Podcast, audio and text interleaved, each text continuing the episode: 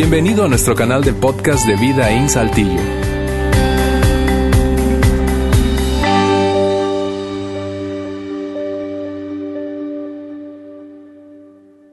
Muy bien, muy buenos días a todos, todos ustedes que están aquí en auditorio, igual ustedes que nos acompañan a través del streaming en vivo, a través de, de un audio podcast. Qué bueno que están aquí con nosotros. Estamos en la segunda parte de nuestra serie, Así somos. Ah, yo, nunca me di cuenta del, subtítulo ahí. Es complicado, es real, es genial. O sea, estamos hablando de familia, estamos hablando de, de ser padres y cómo criar a nuestros hijos. Y esta es una serie muy, eh, muy práctica, por decirlo así. Es, es algo que estamos queriendo darles herramientas para ese gran labor de criar a, a, nuestros hijos. Un poco acerca de quién soy. Mi nombre es Juan. Mi esposa aquí en la primera fila se llama Carla. Eh, en un mes y medio cumpliremos 33 años de casados. Este, tenemos cuatro hijos de 31 años a 26 años y luego tenemos seis nietos. Entonces, eh, eso no, no nos hace expertos en criar hijos, simplemente nos hacen, nos hace viejos más que nada. Pero sí tenemos algo, déjame desabrochar esto, tenemos algo de, de experiencia y yo voy a hablar con ustedes acerca de, de algunos principios. Mira, no hay una sola forma de criar nuestros hijos, no, no existe. Hay diferentes personalidades, diferentes maneras, eh, pero hay cosas que tú y yo podemos hacer en común. Igual vivimos en una misma sociedad, una misma generación, y hay cosas que nosotros tenemos que enfrentar en común. Yo quiero hablar con ustedes acerca de de tres grandes errores. En estas dos semanas vamos a estar hablando de seis. Y, y, estos son errores que tú y yo como padres podemos evitar. Si tú eres abuelo, abuela, aquí el día de hoy, eh, igual sumamente importante es aprender y seguir animando, no instruyendo a nuestros hijos cómo criar a sus, a sus hijos, nosotros ya tuvimos nuestra oportunidad, pero podemos animar a nuestros eh, hijos en, en cosas que, que, hacer y no hacer. Igual si tú estás aquí, tú eres un soltero, una soltera, igual es momento de aprender, momento de aprender. Ahora, déjame hablar un poco acerca de nuestros tiempos. Hace, hace como 120 años atrás, o sea, el comienzo del siglo XX, los tiempos comenzaron a acelerarse. Tuvimos la Primera Guerra Mundial, la Segunda Guerra Mundial, eh, comenzamos a, a vimos la, lo que es la Gran Depresión, el tiempo de la industria, eh, una aceleración de, de, de lo que es la población mundial, y también al final un arranque de la tecnología.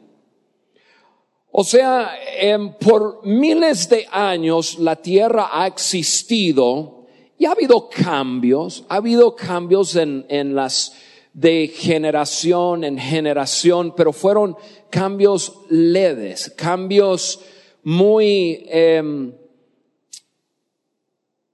como les diré, que los, que los padres en, en la crianza de sus hijos podrían manejar muy fácil los cambios, el estilo de vida, vivir en una comunidad pequeña, cuando digo pequeño estoy hablando de ciudad o, o, o, o en eh, aldeas o en pueblos, pero de todas formas vivíamos en, en comunidades básicamente cerradas. Teníamos nuestras familias, eh, amigos, profesores, maestros, iglesia, y realmente no había grandes influencias fuera de eso con nuestros hijos. Entonces, por miles de años, el- la crianza de los hijos fue, y voy a decirlo así, relativamente fácil. ¿Por qué? Porque eran ambientes controlados, ambientes en los cuales nuestros hijos estuvieron y nosotros como padres, y si no los padres, de todas formas, amigos, parientes y otros, que nosotros teníamos la misma manera de pensar, estuvimos influenciando a, nuestros hijos. Al comienzo del siglo XX comenzó a haber una aceleración de los tiempos y cambios radicales. Siglo XXI, pues ahí entramos y entramos con el, gran cambio que fue el, el terrorismo y ahora, hoy día, si un joven tiene, tiene menos de 16, 17 años, no conoce, no entiende un mundo seguro en el cual no hay un, no hay peligro de, de, de, de, de terror.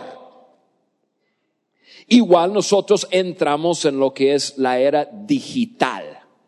Y, y, y el siglo pasado nosotros vimos lo que fue el, ya em, tecnología, pero ahora es, digital, ya es, y es otra cosa. Ahora, durante esos 120 años más o menos, igual, durante ese tiempo que el mundo ha estado cambiando y, hubo una aceleración de los tiempos, igual hubo cambios eh, en, en las personas. Hubo una revolución moral, sexual, igual una desviación de, de, de valores que en muchos tiempos atrás todo el mundo abrazaba los mismos valores.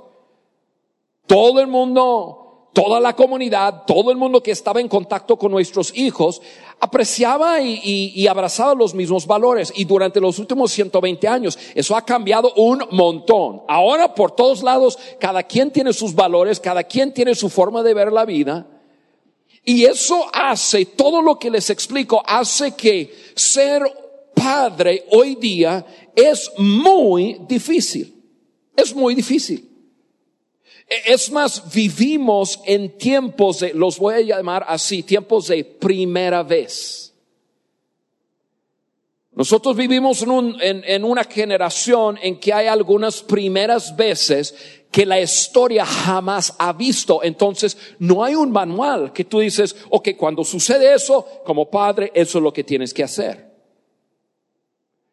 El hecho que un joven, un, un incluso niño más grande y luego un joven, tenga un dispositivo móvil en sus manos, puede ser teléfono, puede ser laptop, computadora, acceso como sea, pero el hecho que un joven tenga un dispositivo en sus manos, eh, eso hace que hay muchas primeras veces. Voy a ponerlas aquí en la pantalla. Ojo, voy a usar muchos slides de aquí en adelante.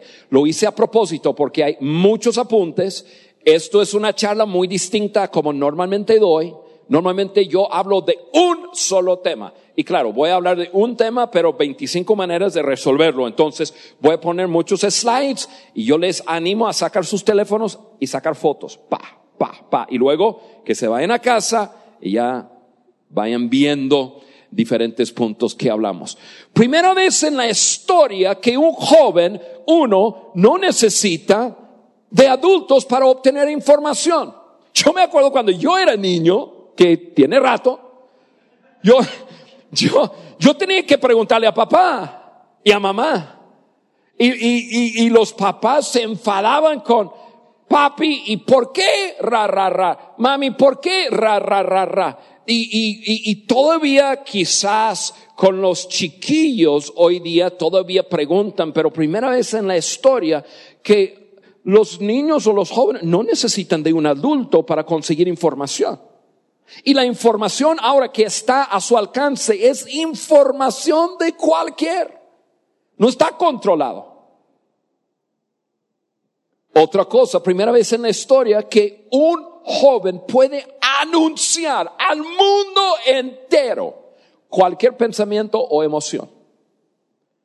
Antes, pues era tan controlado, ¿no? Eh, cuando un joven, un, niño, tenía una emoción, lo, lo gritaba, lo declaraba en su casa, entonces un ambiente protegido, ya papá, mamá decía, ok, esto no se sale de la casa, qué sé yo. Hoy día eso sale a todo el mundo. Primera vez en la historia que un joven tiene estimulación externa 24/7. Primera vez en la vida está un joven está socialmente conectado 24/7, pero muchas veces aislado, conectado con el mundo, pero solo en su recámara, en el baño, en la calle. Primera vez en la historia, escucha esto, primera vez en la historia que un joven aprenderá más de un dispositivo que en un salón de clases. Y, nadie ha escrito el manual para ti y para mí. ¿Cómo hacerle con eso?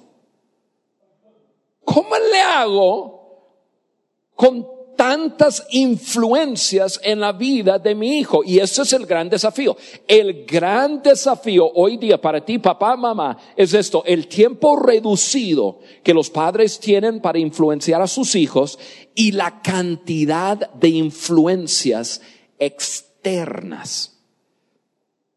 Repito, hace más de 120 años atrás, los tiempos eran diferentes una comunidad que mayormente todo el mundo pensaba lo mismo, criaba a los hijos juntos. Todos pensaban lo mismo, todos abrazaban mismos valores y, y entre ellos hacían el trabajo de crear sus hijos. La influencia controlada. Hoy día no es así. Hace un mes y medio atrás yo fui, eh, tenemos un proyecto grande en Paraguay. Paraguay tiene una de las colonias más grandes de menonitas, se llama, el área se llama El Chaco. En, hace muchos años atrás, 1500 más o menos, eh, de Alemania llegaron muchos menonitas y viven en, en sus ciudades. Hay 10 ciudades y, y, fuimos, y por el proyecto fuimos a, a compartir con ellos y, y estuvimos con ellos. Eh, tuve un ejemplo muy fuera de lo normal de cómo era antes, porque ellos viven en sus comunidades y básicamente tienen una comunidad de 10 ciudades cerradas. Incluso el gobierno de Paraguay no se mete con ellos. Ellos eh, ponen sus propias, por decirlo así, leyes, tienen su, su fe, eh, todo lo que ellos manejan todo, su luz, eh, su agua, su salud, su educación, todo lo maneja ellos. Y sorprendentemente, ellos, bueno, no sorprendentemente, más bien, eh, curiosamente, ellos han podido lograr algo que hoy día, fuera de algo cerrado como nosotros no tenemos, e ellos logran crear sus hijos con valores en conjunto en un ambiente controlado y yo, yo vi a, a, los niños y los jóvenes y, y, a lo mejor nosotros diríamos, oye, es una cultura atrasadísima, pero tiene sus ventajas, ¿eh? Tiene sus ventajas. Yo estuve hablando con muchachos y muchachas 16, 20 años y su forma de pensar, su forma de hablar, su forma de incluso de hablar conmigo, nivel de, de, de respeto que y yo no demando respeto de nadie, pero su forma de actuar, yo decía, mira, ellos como comunidad están cre, criando sus hijos. Nosotros hoy día, aquí nosotros no tenemos eso. Entonces el gran desafío es, ¿qué hacemos con las influencias externas? Y, y eso nos lleva eh, a, la, a la definición que Ale nos presentó la semana pasada. Y, y, eso básicamente es la meta final de nosotros como padres. Y la meta final es equipar a nuestros hijos con lo necesario para enfrentar la vida adulta con éxito. Esto parece muy sencillo. Ah, sí, Juan. Equipar a nuestros hijos con lo necesario para enfrentar la vida adulta con éxito. Pero esta definición es muy, muy, muy fuerte para un padre y una madre. Pero muy fuerte. Déjame explicar por qué. Porque esto significa que mi trabajo de criar mi hijo, mi hija, no tiene nada que ver conmigo. O sea, yo no puedo depender de la relación si voy a equipar. Es algo totalmente independiente de mí.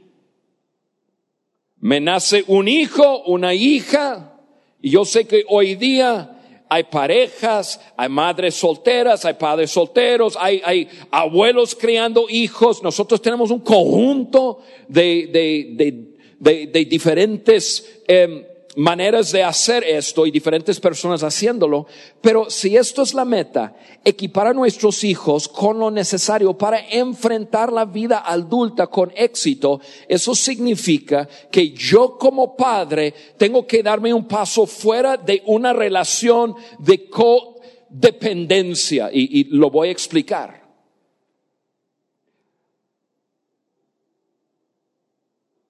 Es el, voy a decirlo así, es el desarrollo y la preparación de un ser humano para su futuro.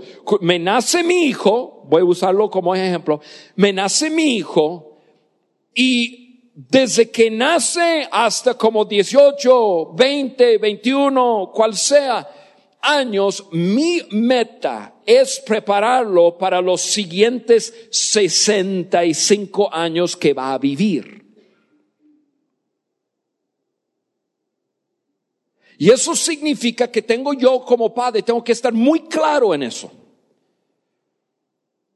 Entonces la meta es el desarrollo y la preparación de un ser humano para su futuro. No es, y aquí está la clave, no es la creación de una relación de codependencia emocional entre padre e hijos.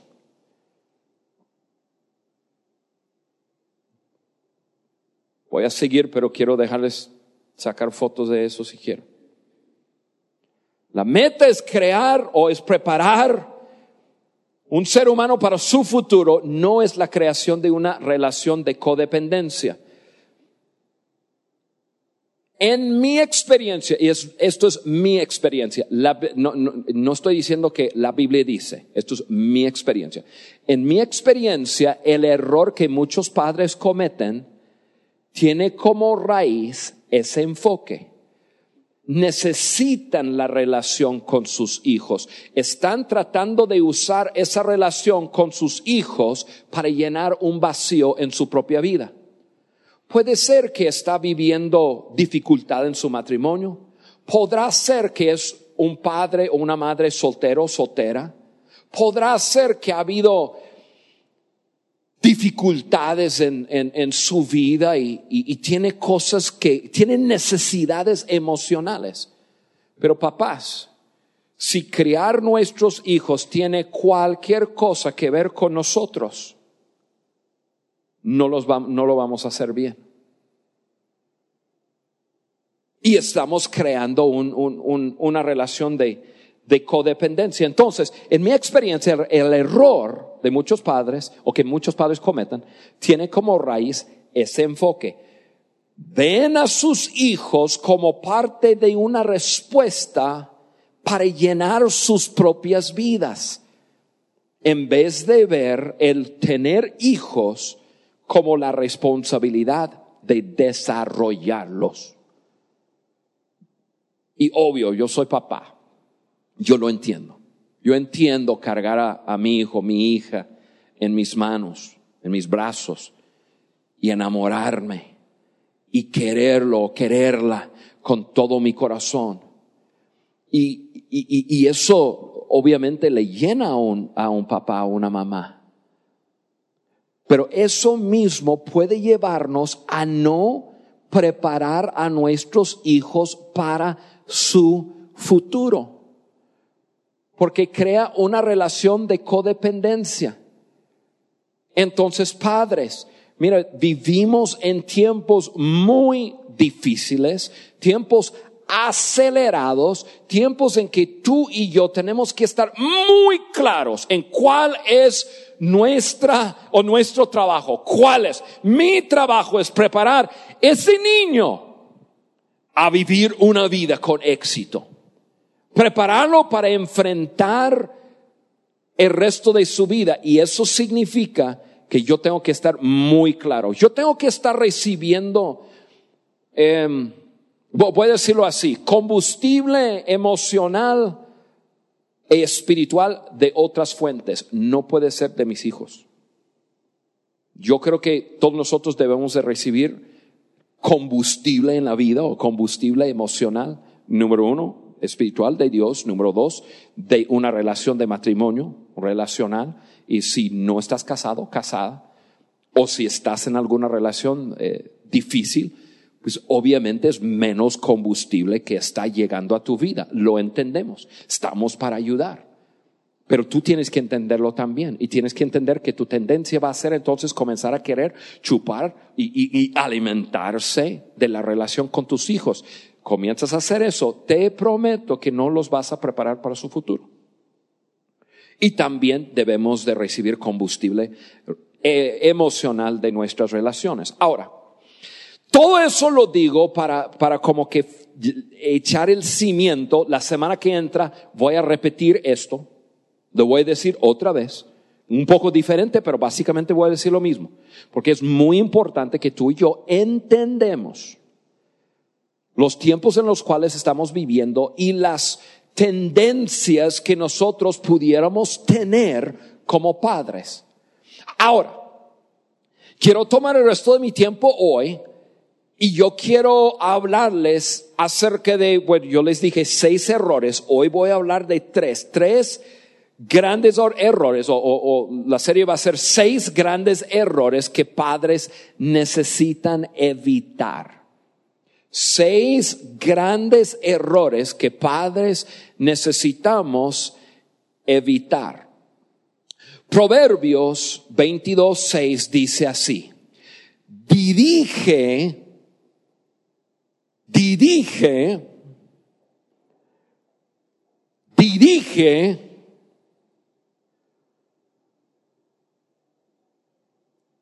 dirige,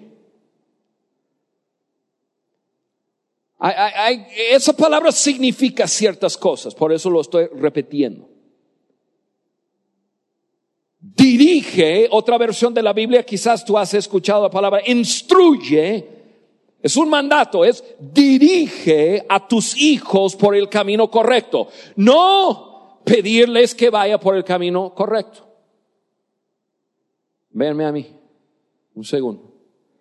Aquí me voy a poner un poco más bravo. Dirige a tus hijos. Enseña a tus hijos el camino correcto. Eso significa, papá, mamá, que en unos momentos de la vida tú vas a ser la persona mala de tus hijos.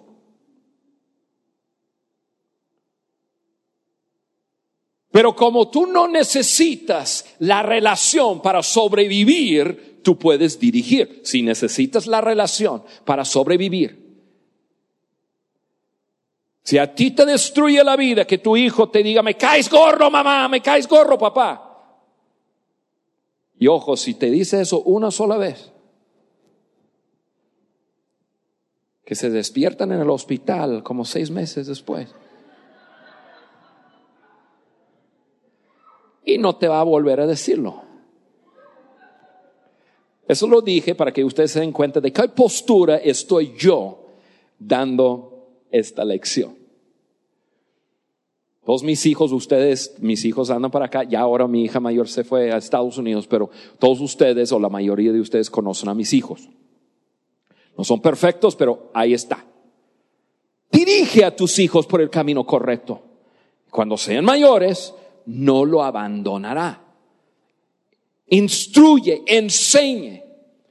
Es el trabajo de nosotros. Entonces, para hacerlo, a ver, mira, para ser papá uno tiene que fajar los pantalones y decir, ok, los próximos 20 años yo tengo una chamba. Mi chamba no es la chamba. Yo trabajo para suplir porque yo decidí tener, decidí tener hijos y esto es para poder suplir, para tener tiempo y instruir a mis hijos. O sea, uno tiene que mirar eso como los próximos 20 años estoy enfocadísimo, así enfocado, enfocado, enfocado, enfocado. Y entre más hijos tienes, más largo va a ser ese tiempo.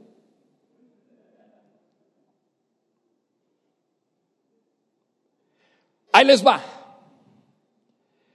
Grandes errores que los padres necesitan evitar. Número uno, no dejar a sus hijos luchar o fracasar.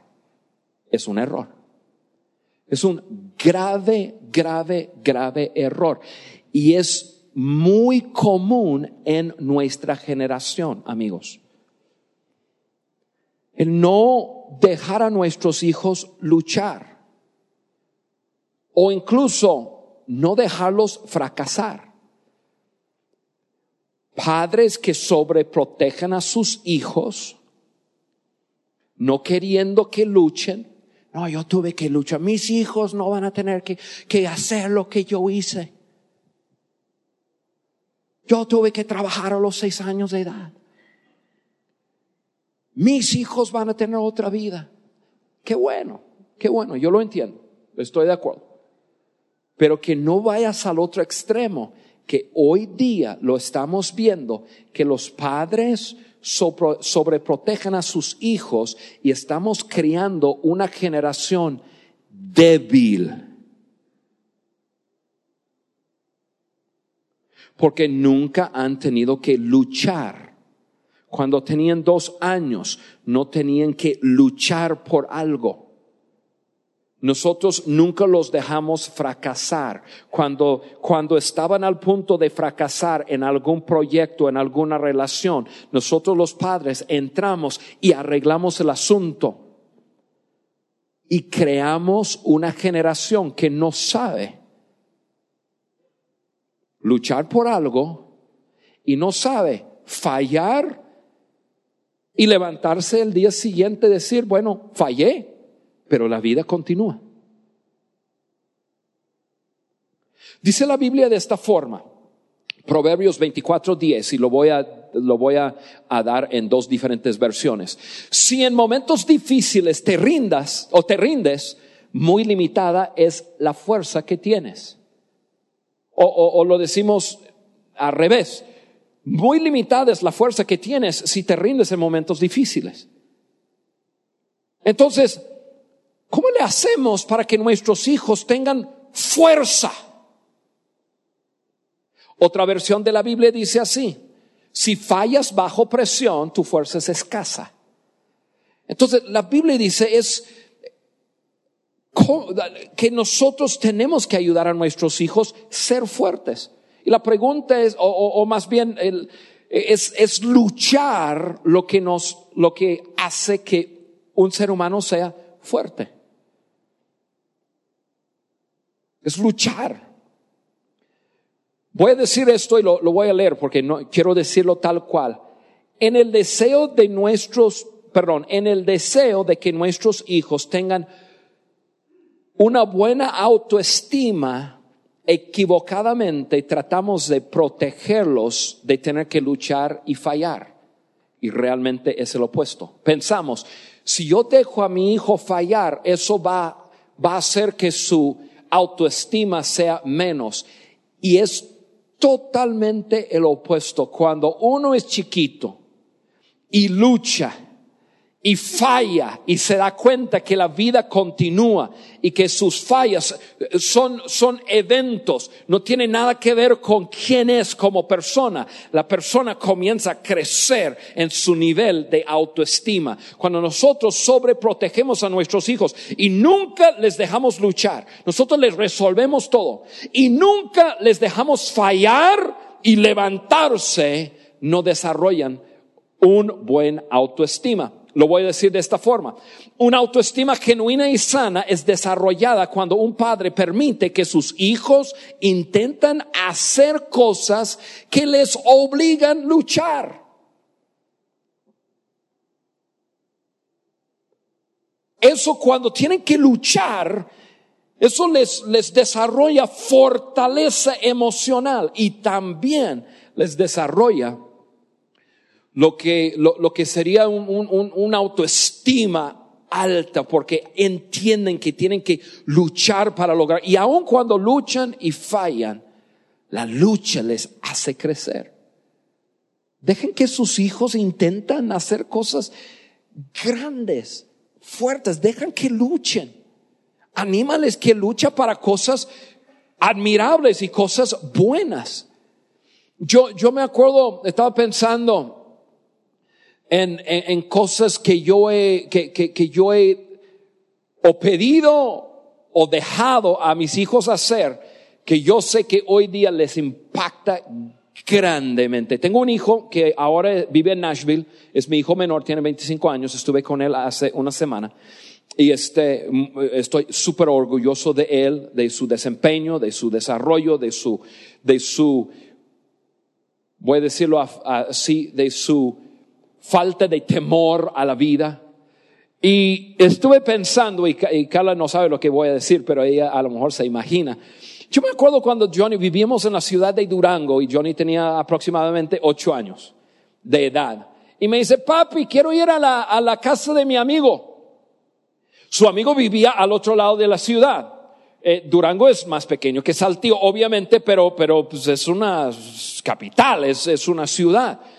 Y este, yo digo, ah, ¿quieres ir con tu amigo? Perfecto, agarra tu bicicleta y ve. Yo vi los ojos de Carla. ¿Qué?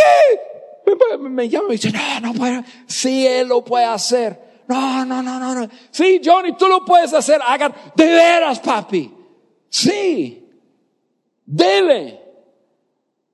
Yo no creo que había celulares en aquel entonces, ¿verdad?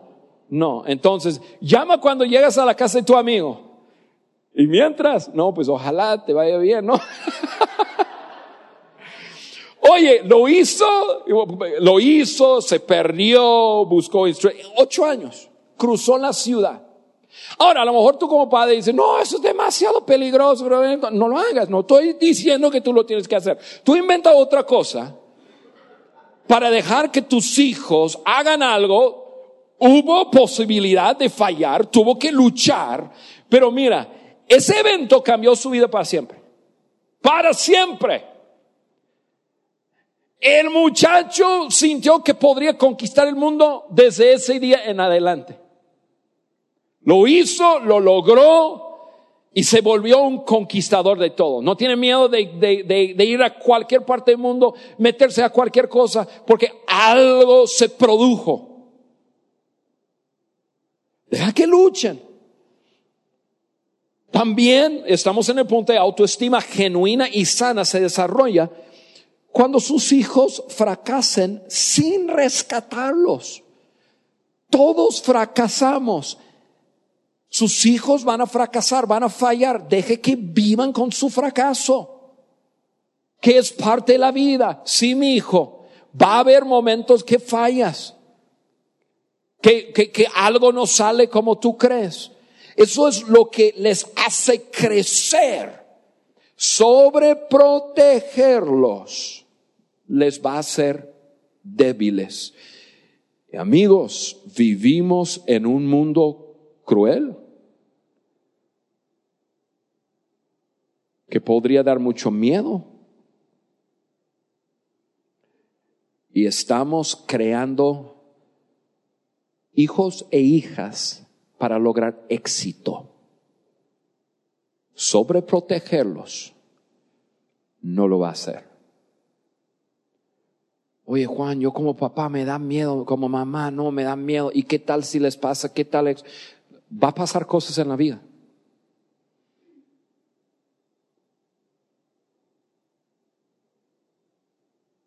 Oye, yo voy a sentir culpable. Sí, probablemente pasa algo y Vas a sentirte culpable. Ajá. Pero tú tienes una chamba. Tu chamba es dirigir tu hijo de cierta forma que cuando sea grande tenga todo lo necesario para lograr éxito. Rápidamente, eh, eh, este es el, negar a, a, un hijo que fracase produce dos efectos negativos. Número uno, temor al fracaso cuando sea adulto. Hay muchos adultos que no tienen, no, no, no pueden lograr, no pueden hacer algo grande. ¿Por qué? Porque tienen tanto miedo de fracaso. ¿Y qué tal si fracase? ¿Y sabe por qué? Porque nunca fracasaron cuando eran niños y se dieron cuenta que la vida continúa. Ah, bueno, es un fracaso, ni modo. Mañana lo haré bien. Y otra cosa, diluye su motivación y el deseo de sobresalir. El principio es esto. Si quieres sacar una foto, este es el slide que quieres sacar. El principio es, cuando eliminamos desafíos y dificultades, les enseñamos a nuestros hijos, obvio, a ceder rápidamente sin insistir. Y cuando removemos la posibilidad de fracasar, diluimos la motivación de sobresalir. Tener que pelear y luchar por algo produce fuerza, produce tenacidad, produce resistencia emocional, mental, hasta, escucha esto, hasta tenacidad relacional. ¿Qué sucede? A ver, mírame a mí un segundo. ¿Qué sucede cuando papá, mamá, tu hijo tiene alguna amistad con otro chavo o tu hija con otra chava, que es una relación eh, que, no va tan bien. Y tú le permites a simplemente, ah, la relación no es fácil, me salgo. Ya, mi hijo, ya, ya no te juntes con Lucas más. Ya, mi hijo, no, mi hija, ya no te, ya, ya no te, ya no te junto. ¿Por qué? Porque, porque veo que siempre luchan, siempre pelean. En vez de instruirlo, mira, Lucas es tu amigo, tienes que aprender eh, eh, en cómo relacionarte. Te voy a enseñar. Puede parecer así algo muy fácil. No, pues es difícil, ya que deje esa relación. Ajá a lo largo está en una relación de matrimonio y se pone difícil y nunca aprendió cómo tener tenacidad relacional y a la primera, yo me voy. ¿Por qué? Porque así aprendió. Deje que luche, que luche en sus relaciones. Ahora, si hay una relación tóxica, obvio, pues hay que hacerlo. Oye, papá, no me gusta mi profe. Mi profe, todo lo que es, es en contra de mí. Y ahí va papá, mamá a la escuela y dice, yo quiero que, que, tú cambies mi hijo de su salón de clases. No, tú enseñes a tu hijo, mira, tú vas a ganar a tu profe. Tú, tú, tú vas a, a, aprender cómo tomar una relación que tú crees que está en tu contra, y lo dudo mucho. Y vas a aprender cómo crecer en la relación y ganar una relación. ¿Por qué? Porque yo, mi, mi trabajo como padre no es sacarlo de sus, sus, apuros y de sus dificultades. Mi trabajo como padre es ayudarle a aprender en medio para que cuando sea grande y sus decisiones de más impacto, entonces ya él sabe hacerlo o ella sabe hacerlo. Segunda cosa, se me acabó el tiempo y ya voy en el dos. Número dos, Grandes errores que los padres necesitan evitar, eso lo voy a hacer rápido. Necesitas evitar mentir a tus hijos acerca de su potencial y no ayudarles a explorar su verdadero potencial. Con el anhelo de afirmar a nuestros hijos, y debemos, escuche bien, debemos afirmar la persona, no afirmar todo lo que hace. Repito, en el deseo de los padres de querer afirmar a nuestros hijos que debemos afirmar, debemos de poner un 10 sobre la cabeza de cada uno. Eres valioso, te quiero, estoy aquí para ti. Ahorita les digo eso. Nosotros nos equivocamos y esta generación cree que tiene que afirmar todo. Si tú afirmas todo de tus hijos, tu hijo cree que hace todo bien. Y entonces tu hijo nunca entiende en qué está bien, en, en, cuál área tiene dones, tiene habilidades. Ah, mi hijo, en eso tú eres súper bueno. No, nosotros afirmamos a nuestros hijos en todo. Usamos frases como muy bien hecho cuando hacen algo común y corriente. Hacen algo común y corriente y tú le dices, oh, súper bien hecho, mi hijo. Y, y comenzamos a, a diluir realmente las cosas que realmente hace bien. Como eres asombroso cuando hace lo debido. Diste de comer a tu perro, eres asombroso. Y el muchacho comienza, eres tan inteligente cuando, cuando se sale poquito de promedio. Lo que pasa es cuando afirmamos todo, no afirmamos nada. Y es una onda de esta generación. Eres formidable cuando cumple con sus responsabilidades. Eres tan talentoso cuando hicieron algo bueno, pero no fuera de, de lo normal. Imagínate, cuando les dices que son inteligentes, asumen que los estudios deben de ser fáciles comienza a tener que luchar en la escuela por algo y dice, bueno, eso no, no hay algo mal aquí porque yo soy, mi papá me dijo, yo soy inteligente. Pues a lo mejor eres inteligente en una cosa. Por ejemplo, yo para un número soy bárbaro. Tú me dices un número, yo veo un número, y más si es dinero. Se me graba, ¿sí o no? Yo no puedo leer ni cinco palabras sin hacerme bolas. Pero si mis padres siempre me decían, ay, tú eres tan inteligente en todo, yo me voy a confundir, no voy a poder entender bien cuál es lo mío y cuál no. Cuando les dices que son asombrosos, ellos no entienden por qué todo el mundo no los adora. Hacen cualquier cosa y, ay, mi hijo, tú eres asombroso, tú eres impresionante, tú eres formidable. Y comienza a crear una, ah, pues todo el mundo me debe de adorar. Cuando les dice que son talentosos, en todo nunca hayan realmente en qué cosas son talentosos. Entonces el principio es esto. Cuando distorsionamos la verdad acerca del potencial de nuestros hijos, les decimos que son espectaculares en todo, entonces comienzan a soñar con todo y sus sueños no concuerdan con sus dones y se desilusionan. Si tú les dices que pueden hacer todo bien, no, mi trabajo como papá es conocer a mi hijo, conocer a mi hija y, dirigirlos en, oye, ¿sabes qué? Tú tienes un talento impresionante de gente. O tú tienes una forma de, de comunicar, o sabes qué? Tú tienes una forma estratégica de, de, de o tú ver en qué cosa especial está bien mi hijo. Un consejo, y con esto termino, eh, yo meto el siguiente punto en, en, la, en la de la semana que entra y, y recorto el, el intro. Ahí les va un muy, muy buen consejo. Bueno, realmente son dos. Y es esto, los primeros cinco años de la vida de tus hijos, ellos necesitan saber cinco cosas. Y pueden sacar la foto primeros cinco años, nace tu bebé, tú tienes cinco años para que ellos sepan esto.